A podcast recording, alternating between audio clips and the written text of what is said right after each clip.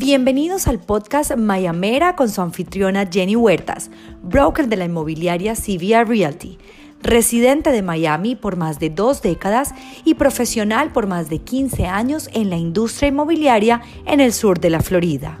Este podcast tendrá episodios con invitados especiales y expertos en diferentes campos de la industria del mercado inmobiliario de condominios desde Miami hasta Palm Beach, en zonas costeras y centro de las ciudades. Bienvenidos, soy Jenny Huertas, su anfitriona. Estamos inaugurando nuestra segunda temporada donde tendremos entrevistas con expertos en el tema y reportes con estadísticas de lo que está pasando en nuestro mercado inmobiliario en estos momentos. Esta vez nuestro invitado especial es Andrew Hall. Andrew es un asesor de finanzas y manejo de activos personales y de familia con muchos años en la industria. Trabajó para Mary Lynch, Morgan Stanley y ahora con Farther una compañía innovadora que ofrece información y tecnología de una forma sencilla y efectiva. Andrew tiene el talento para manejar de una manera clara y concisa la complejidad de la vida financiera de sus clientes. Originalmente de Iowa y residente por muchos años del sur de la Florida, tiene amplia experiencia con médicos, ejecutivos corporativos, empresarios, familias extranjeras, entre otros. Andrew invierte su tiempo libre ayudando a su comunidad y es miembro fundador del Club Rotario de Miami Bricol, al cual también pertenezco. Este será un podcast muy útil e informativo para todos. Hola Andrew, buenas tardes, ¿cómo estás? Súper, buenas tardes Jenny, ¿qué tal? Muy bien, gracias por estar con nosotros esta tarde y aceptar nuestra invitación.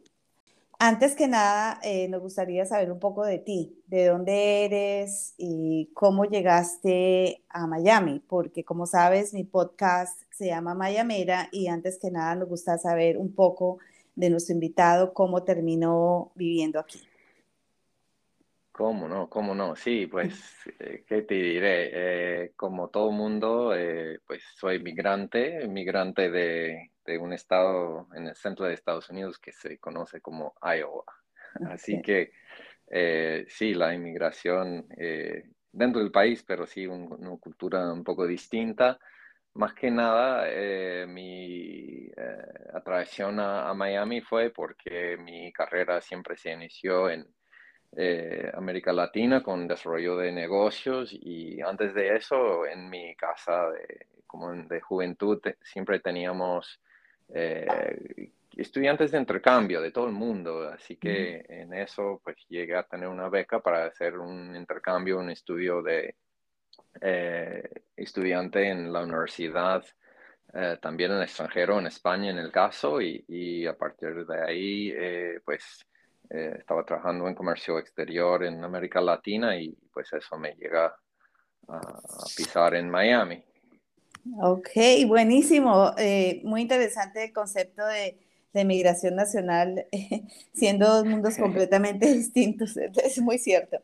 Eh, una pregunta, ¿cómo llegaste a dedicarte a este tipo de asesorías eh, y, planeamiento de finanzas? ¿Cuál fue lo que te llevó a esto? ¿Hubo algún evento especial? Pues sí, eh, ¿qué te diré? siempre de joven estudiamos, eh, nos llegó como de joven el periódico y en, el, atrás de la página de deportes, que siempre un joven le, atrae deporte, había estos listings de, todas las acciones eh, de bolsa. Entonces llegué a, informarme poco a poco, tuvimos un, pequeño concurso en, en la escuela secundaria y desde entonces siempre ya como quien dice, fui hooked en el concepto de, de conocer a, cómo participar en pequeños trozos de, de una compañía eh, cualquiera y, ser una pequeña inversionista, ¿no? Y, a partir de ahí siempre lo poco que podía, pues eh, participaba ya más, eh, más en el futuro como de mayor, poco a poco en la bolsa. Más que nada, eh, el cambio fue en que eh, después de hacer eh, trabajos en desarrollo de negocios en América Latina, tuve la oportunidad de, cambiar un poco el, ritmo y, trabajar. siempre había invertido yo mismo, pero hubo un momento en que dije, pues mejor en un Miami, tener los clientes ya eh, en la ciudad y no necesariamente viajar.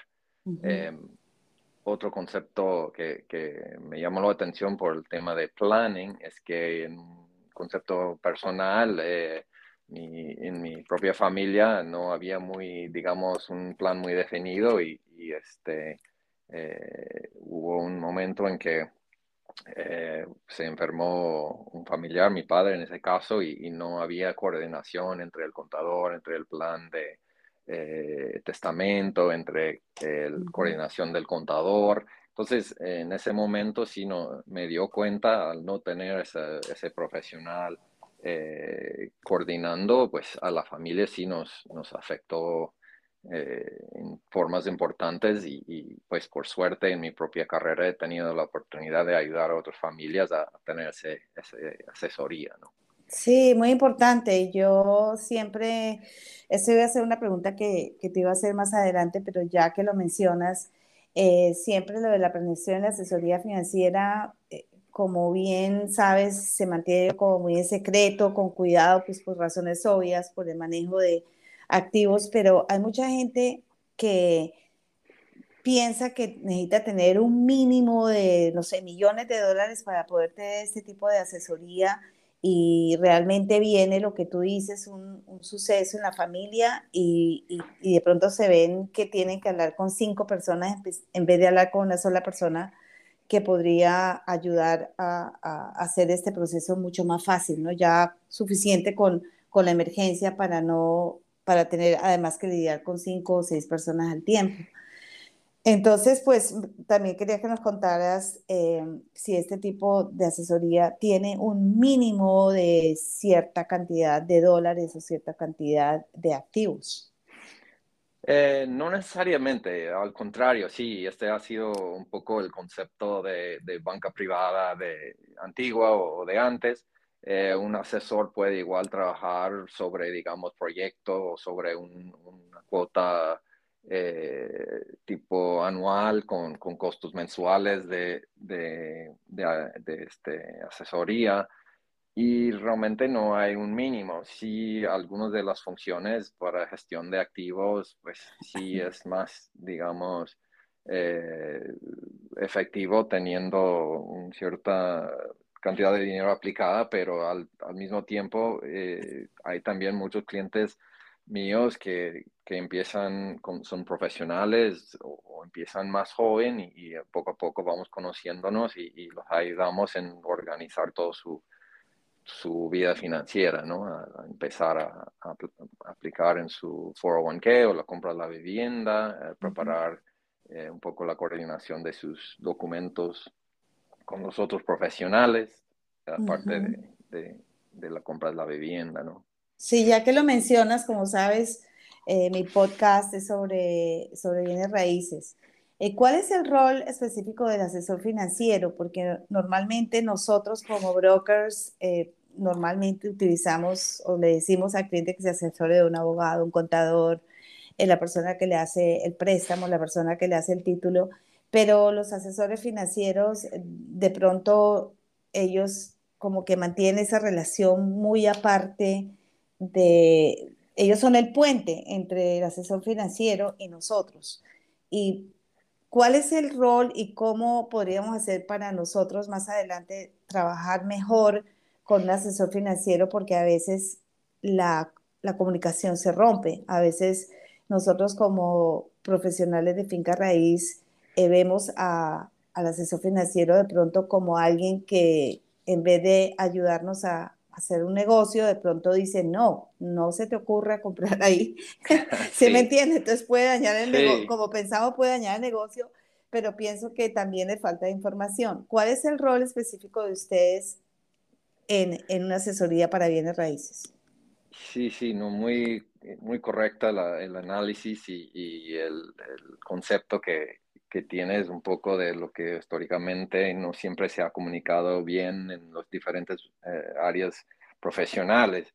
Eh, te, podría, te podría decir que eh, el planificador, el CFP, el, el planificador certificado, es pues un título que muchos ya han sacado y, y requiere ciertas ciertos estudios, un curso especial, un examen y una serie de, de estudios continuos y el concepto de planning ya involucra eh, todos los activos para un cliente y lo ve no tan solo la asesoría sobre, digamos, un activo en acciones, bonos, efectivos, sino mira a todos los activos, también los, los que no son, digamos, líquidos y los que ni siquiera el asesor, digamos, tiene responsabilidad de gestionar, sino eh, coordina estos activos. Entonces, esta es la, la, diferencia a un planner, quizás a un broker de antes en, el tema de, de aplicación de, de, inversiones, ¿no? Entonces, realmente el, el concepto que, que, aplicamos y tratamos de, de ser es eh, para el cliente, cada reunión puntual que hacemos con el cliente normalmente son, Jenny, entre eh, dos a, seis reuniones ah, que hacemos a través del año que involucra todos los activos para el cliente. Entonces, un planner bien informado o que el cliente lo utiliza de la forma correcta, realmente ya toma en cuenta eh, eh, la finca raíz como parte de, de su portafolio, plan, ¿no? Exacto. Como parte del portafolio. Ah, buenísimo. Eso, ese tipo de, diferenciación nosotros no, no lo tenemos muy claro este tipo de, de, certificación que ustedes tienen que les permite asesorar al cliente tanto en la parte de acciones como en la parte inmobiliaria de bienes que no se puede mover, como bien lo dice la palabra. Entonces, ese tipo, aparte, o sea, el otro sería un banquero o un broker de acciones y al tener esa certificación ya envuelve todo el patrimonio de la familia, ¿correcto? Sí, involucra todo y, el concepto es que a través del año, a través de todos los años, realmente eh, analizamos eh, para el cliente, estamos contratados por el cliente para asesorarle en su plan, ¿no? En su plan en general, que puede involucrar toda la familia, todas las acciones aparte de las fincas raíces.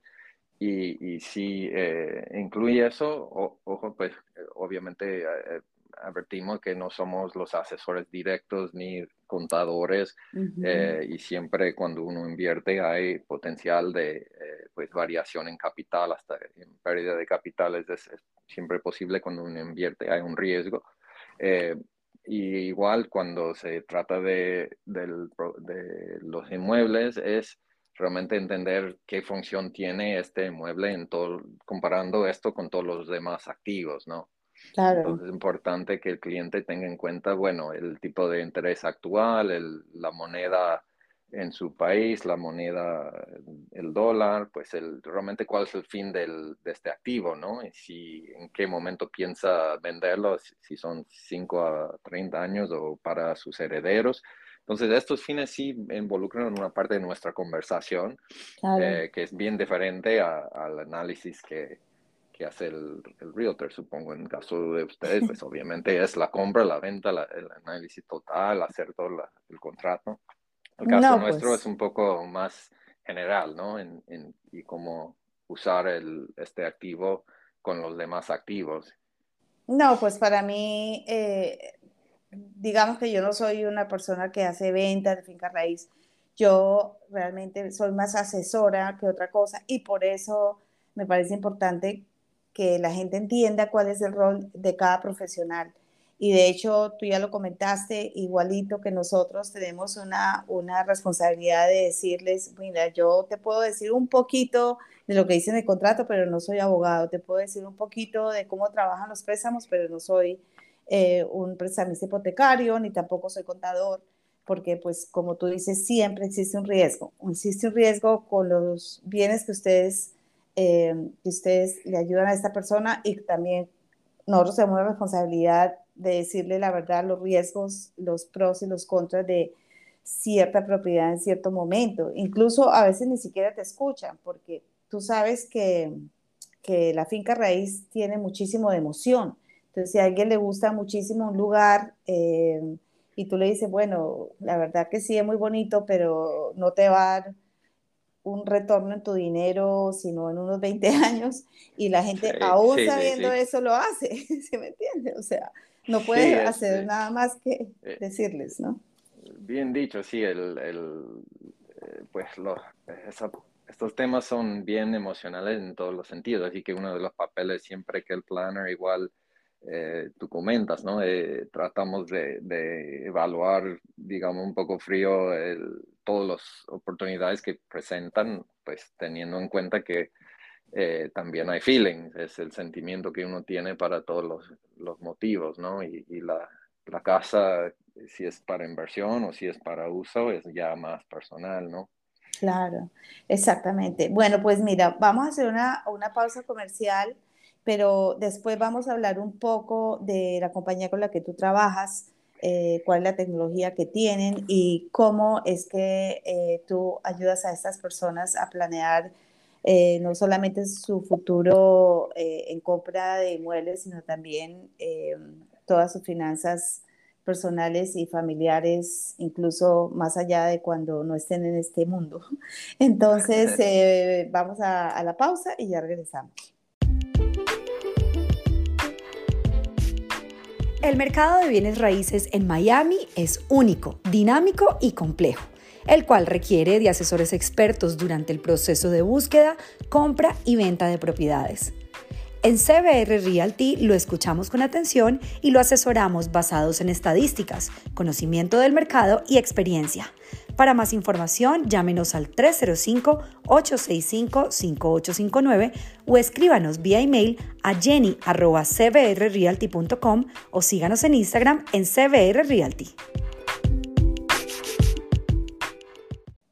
Ok, Andrew, ya estamos de regreso en este interesante podcast sobre la planeación y la asesoría financiera. Em, quería preguntarte con quién trabajas, cómo trabajas ahora en estos tiempos tan modernos de, estar en todas partes al mismo tiempo. Eh, cuéntame, cuéntame un poco de tu compañía.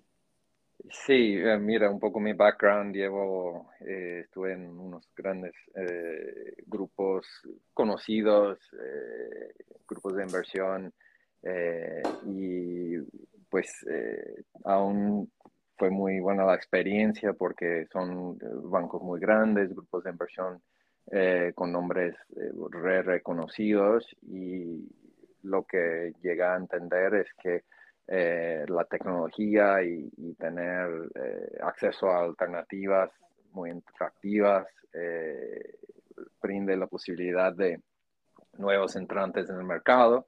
Así que hace unos dos años atrás, unos chicos muy adestrados en, en, lo que es coding, en la, la parte de la tecnología, eh, salieron de, de, MIT, después Goldman Sachs y iniciaron un grupo eh, de tecnología de punta que es, el nombre es Farther, como el adverbio en inglés, más allá. Entonces, este grupo es eh, donde yo pues, atiendo a clientes, hacemos el settlement, el manejo por activos en Bank New York Mellon y entre otros, y es tiene todos los seguros como los grandes, pero lo que sí se diferencia es que eh, está concebido eh, más que nada eh, en la tecnología de punta, así que tenemos varios recursos muy interesantes para comparar sus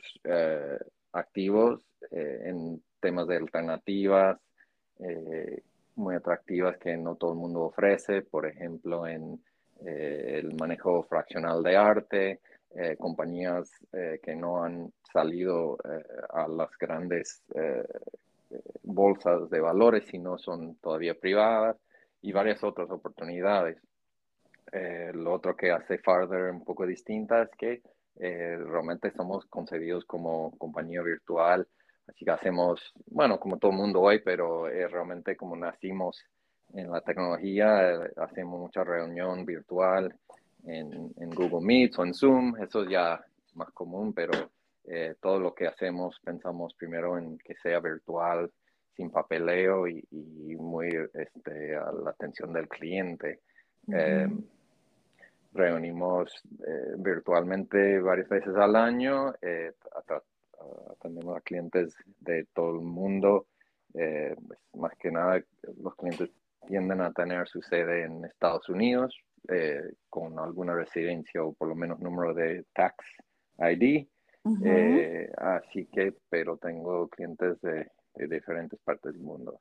Esa pregunta es importante. Eh, si una persona en Colombia, en Brasil, en, no sé, Argentina, que nos escuchan en este podcast o en México, eh, quisieran tener una asesoría de la que tú ofreces, teniendo en cuenta que, por ejemplo, quisieran comprar un, un, bien, un bien raíz, no, no necesariamente todas sus acciones ni nada. Eh, podrían trabajar contigo para esta, este, esta adquisición en particular y para eso tendrían que crear una corporación o un número de tax ID, aunque no viven aquí.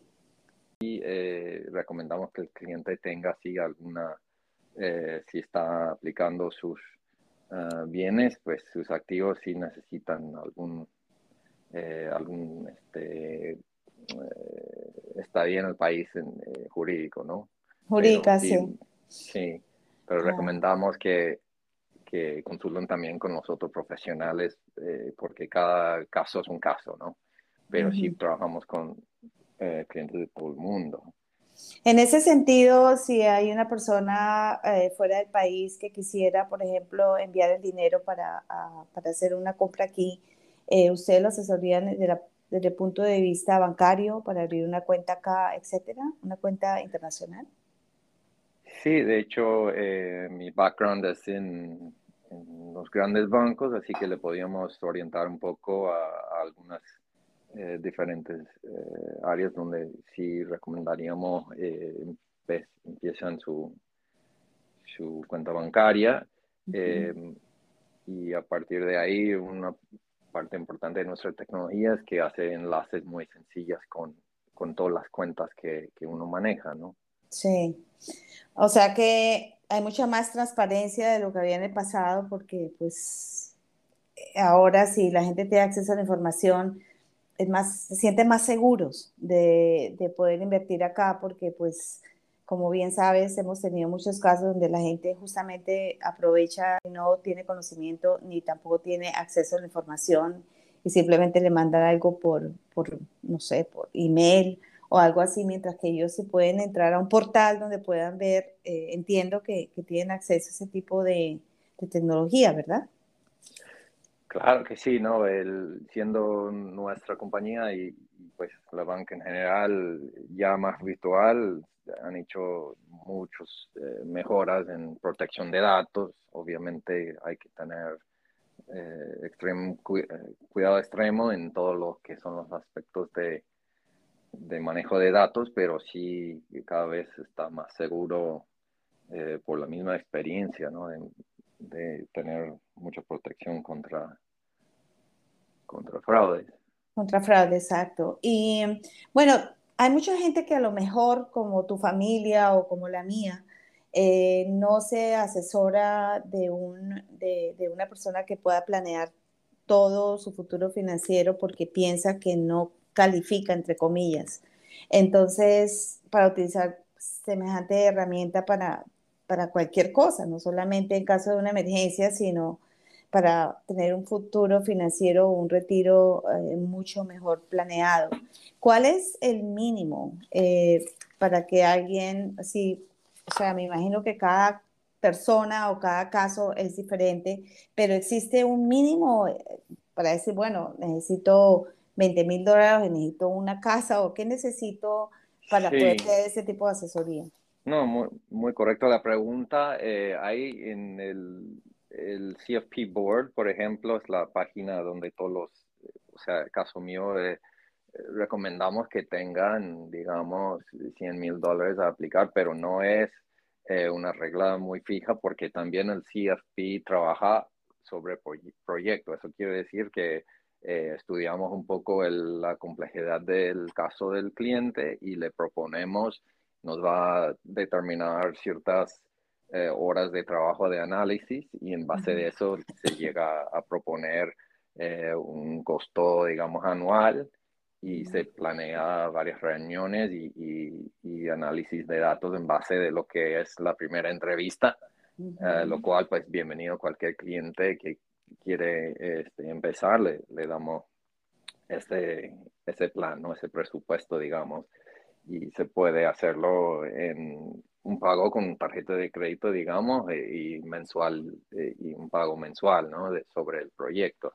Normalmente el proyecto involucra, por ejemplo, asesoría de bienes, eh, los activos que ya tiene, asesoría de jubilación, involucra todas las líneas de la familia, quiere decir los, los padres, los hijos, y pues un proyecto al futuro analizando también los activos, los bonos, los pasivos. Ah, así que es más o menos eh, lo que analizamos. ¿Cuál es ese tipo de compensación que, que puede esperar las personas pagar para, para, para, ese tipo de asesoría? Sí, hay, hay dos modelos eh, y a veces en híbrido, ¿no? Eh, un modelo, Jenny, es simplemente el costo por hora eh, comparado, no sé, que quizás conocen cómo hacen los abogados. Y el otro es eh, los que en inglés son las siglas Assets Under Management, activos bajo gestión. Y entonces, en base del número de activos, hay un porcentaje eh, que se puede esperar que es cobrado bajo un fee, un costo anual que puede llegar a, dependiendo del monto, hasta 2,5%. Eso depende mucho de, de, eh, de, cuál es el asesor y cuál es la complejidad de, de necesidad y si es más acciones, más renta fija eh, o qué otros servicios necesitan. Entonces, en general, estos son los parámetros de, de la asesoría, ¿no? Si alguien quiere em, llamarte y preguntarte, em, primero que nada, pues por favor, danos tu, tu número de teléfono y tu email. Sí, claro que sí, pues bienvenido, como digo, eh, siempre a cualquier prospecto cliente que tenga duda, consulta, bienvenido. A veces, eh, pues esa consulta no hay costo ni se supone ninguna, ningún compromiso. Encantado de hablar con, con cualquier eh, oyente que, que tengan. Em, el número directo es más uno de Estados Unidos, ¿no? 786-503-2433. 7, más uno, 786-503-2433. Esta es línea directa. ¿Se puede usar eh, por WhatsApp, por ejemplo, que es lo que la gente más usa? también, WhatsApp, eh, texto, llamada directa, todo es bienvenido. Eh, y para estoy en LinkedIn, eh, obviamente. Y el, correo electrónico mío es tan sencillo como andrew arroba farther.com. Andrew como Andrés, pero con W. Eh, arroba farther, que es F-A-R-T-H-E-R.com. Ah, ok, perfecto. Si alguien eh, em, está buscando un asesor con experiencia en planeación para su capital, ¿qué debería tener en cuenta? ¿Cuáles son las características que debería tener en cuenta y cómo se podría proteger? Eh, siempre cuando uno es eh, registrado, hay dos divisiones, Securities Exchange Commission, tiene una página sec.gov eh, que tiene todos los informes sobre un potencial asesor, ¿no? que ya son récords eh, de esta persona misma. Se puede ver más o menos eh, su tiempo en la industria, si ha habido algunas antecedentes, ¿no? entonces se puede ver en línea un poco el lo histórico de, de la persona y, y, si hubo algún, algún su récord y y más que nada es simplemente una forma de informarse, pero más que nada es eh, ver si tiene años en, en la misma práctica, eh, serían unas, unas recomendaciones, ¿no? Claro, ah, bueno, por eso, es, por eso estamos haciendo este podcast. La idea de nosotros es tener un equipo de, de, asesores de diferentes disciplinas para poder ayudar a, a las personas que quieran invertir que no eh, necesariamente vivan en ese país. eso es tan importante subrayar que eh, lo que, cuando uno está buscando una compra tan importante, pues obviamente su asesor, de finca raíz es, fundamental en la compra, pero a veces eh, quieren, eh, pues tienen varios pasos, ¿no? En su manejo en este país, así que si pueden eh, enfrentar cualquier necesidad financiera o necesidad de su familia con más un equipo, en cuanto más somos mejor, gente de confianza. Exactamente, de acuerdo. Bueno, Andrew, eh, muchísimas gracias, pero antes de que terminar esta entrevista, quería eh, preguntarte, ¿cuál es la importancia de este tipo de asesoría en este momento de la economía mundial que pues estamos viviendo? No, sí, la, la inflación es eh, bárbaro, ¿no? Ha sido un año en, en, el, Estados Unidos más que nada, ya algunos países latinos ya conocen este concepto más que nosotros, ha sido más una generación que, que no se ha visto una inflación eh, tan alta, así que esto ha influido mucho las decisiones que los clientes han tomado eh, respecto a sus carteras y, cualquier movimiento, ¿no? Estamos muy pendientes a lo que la Reserva Federal eh, pretende hacer en este año 2023 y eso informa mucho a, todo lo que son los análisis de cualquier compra eh, y cualquier activo que, que esté manejando. Hablando no solamente de compras, sino también de ventas. Si alguien, una persona, ustedes le pueden decir, bueno, pienso que es mejor que vendan ese activo antes de que el mercado eh, inmobiliario se caiga, porque pues estamos viviendo un momento en que estamos todos como en un limbo, en que la inflación es muy alta y, pensamos que va a haber a lo mejor una corrección del mercado. Es ahí donde ustedes también le dicen al, a la persona, dice, bueno, pensamos que es hora de que vendas y no vayas a perder mucho dinero si te esperas a que el mercado baje más. Ese tipo de, de, ese tipo de análisis también ustedes lo ofrecen, ¿verdad? Diría que sí, aunque nuestra visión eh, es muy a raíz de las metas de, cualquier familia, ¿no? Y, si realmente la, la, liquidez no es importante y, y, como en el caso que dijiste, Jenny, ¿no? Que si la vivienda le, es no tan solo para inversión, sino para su uso y, gozo, pues eh, a veces es más que nada que pensamos en cuáles son las metas de este activo, independiente del precio, ¿no? Obviamente si es más una, una, compra de inversión, pues sí, siempre se mide eh, cuáles son los objetivos eh, a mediano o largo plazo, sí, eso sí. Sí, incluso muchas de las personas que que vienen a comprar acá eh, vienen a invertir porque por, razones políticas o, o, por razones de inflación, incluso aunque el dólar esté tan costoso, piensan o se asesoran y dicen, bueno, es, tal vez un, momento de, de diversificar el, el portafolio financiero y, bueno, lo ven de esa manera. Claro, yo me imagino, cada caso es distinto y para eso están los expertos y para eso está Andrew Hall, para que los, asesore y, nos ayude a, contestar todas las preguntas que podamos tener. Así que muchísimas gracias, me pareció súper interesante eh, lo que aprendí en este momento hablando contigo sobre el tema. Yo pensaba que para mí era chino eh, pensaba que, que ustedes eran enemigos número uno de nosotros, pero al contrario, pienso que podemos hacer un buen equipo y asesorar a la gente de la mejor manera posible. Sí, a veces eh, es eso, ¿no? Quizás si le dice Jenny que al cliente que no es exactamente el momento de comprar, eh, pues a lo mejor dicen, bueno, tengo tres años a, a, prepararme o dos años, ¿qué hago mientras? Si la inflación está consumiendo eh, un poco a mis ahorros, eh, pues, ¿qué, hacemos, no? Entonces, mientras deciden eh, su compra, a veces es momento oportuno de, quizás empezar a, aplicar el dinero en otra forma y en el momento de, la compra, pues ahí está más listos, ¿no? Para el proceso.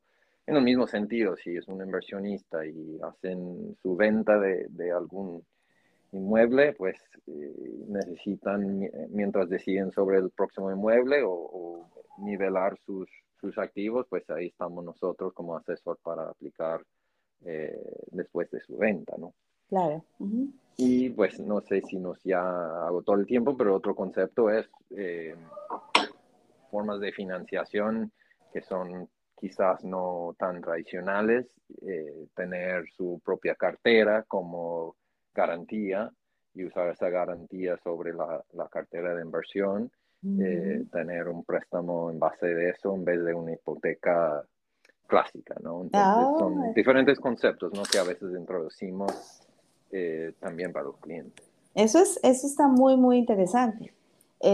claro, dependiendo del caso, y teniendo en cuenta que los intereses de, las hipotecas eh, del mercado están subiendo cada día más pues, eh, en el esfuerzo de, de, poder controlar la inflación, eh, puede ser una, una opción muy interesante para la gente y me imagino que la gente que te contacte con este tema en particular puede sacar mucho provecho de esa información.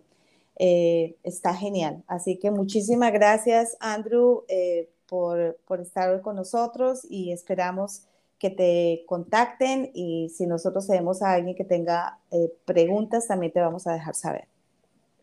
Perfecto, gracias Jenny por esta oportunidad y ha sido siempre un placer de hablar contigo el día de hoy y, sí, bienvenido, cualquier consulta a, la orden. Igualmente, muchísimas gracias, cuídate. Gracias. Ok, chao. Para concluir este episodio, los invito a escuchar la primera temporada de nuestro podcast, donde hablamos de la historia de Miami y su crecimiento en las últimas décadas, al igual que entrevistas con expertos de cada uno de los pasos a seguir para lograr la compra y la venta de un inmueble en el sur de la Florida con éxito. También los invito a escuchar el podcast en inglés de nuestra compañía afiliada Condo Volturs y su anfitrión Peter Saluski. El enlace estará en la descripción de este episodio. Si tiene alguna pregunta o sugerencia, por favor escríbame un email a jenny j e n n y arroba c b r r e a l t y.com o un mensaje de voz en este podcast. Muchas gracias y manténganse en sintonía.